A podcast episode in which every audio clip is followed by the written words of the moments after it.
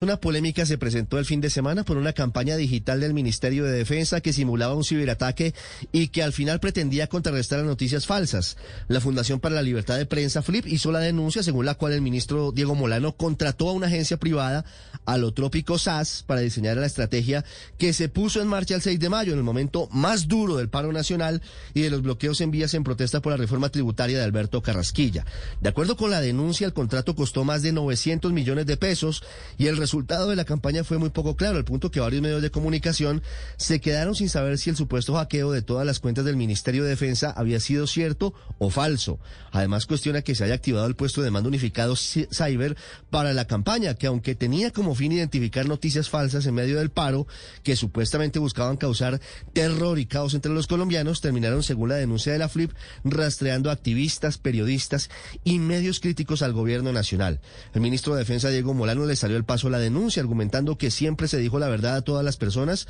Una vez se había lanzado la campaña Numeral Colombia es mi verdad. Afirmó que no se atacó a ninguna persona y que se hizo todo con apego a la ley. Agregó que según él, detrás de la denuncia hay intereses políticos y afirmó que en el gobierno del presidente Iván Duque no se consideran enemigos a quienes son críticos de sus actuaciones. Por supuesto que en este caso se generaron reacciones políticas encontradas entre los sectores de oposición que consideran muy grave la denuncia de la FLIP, mientras que los congresistas cercanos al gobierno defendieron la campaña y recordaron el difícil momento que vivía el país cuando se lanzó esta iniciativa digital. La libertad de expresión es fundamental para la democracia, desde luego, dentro de los límites de la ley en Colombia. Por eso es clave su defensa responsable tanto de quienes abusan de ella para buscar caos u otras reacciones difíciles de la sociedad, como de quienes consideran que debe ser objeto de seguimientos o perfilamientos quien emite opiniones críticas a funcionarios del Estado.